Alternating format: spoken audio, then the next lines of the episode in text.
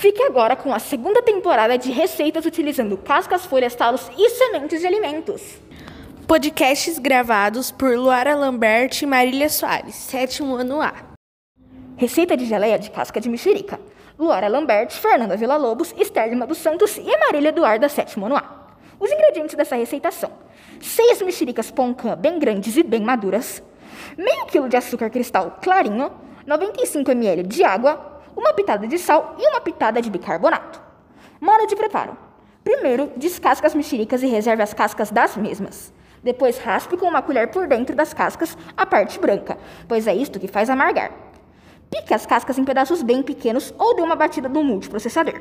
Lave-as e deixe-as de molho em água por uns 10 dias, trocando a água três vezes por dia.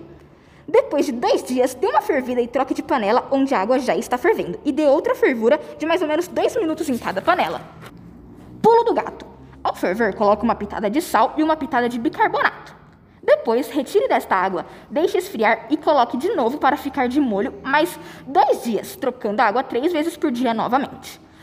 Coloque o açúcar e as cascas para ferver com meio copo americano de água e deixe cozinhar até virar uma geleia. E pronto, depois é só colocar no pão ou bolacha.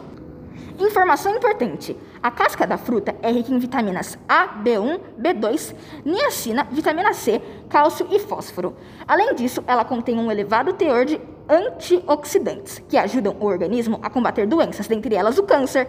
Outro grande benefício da casca da tangerina é baixar o colesterol. E foi isso, gente. Espero que tenham gostado e não se esqueçam de fazer essas receitas maravilhosas e muito saudáveis também.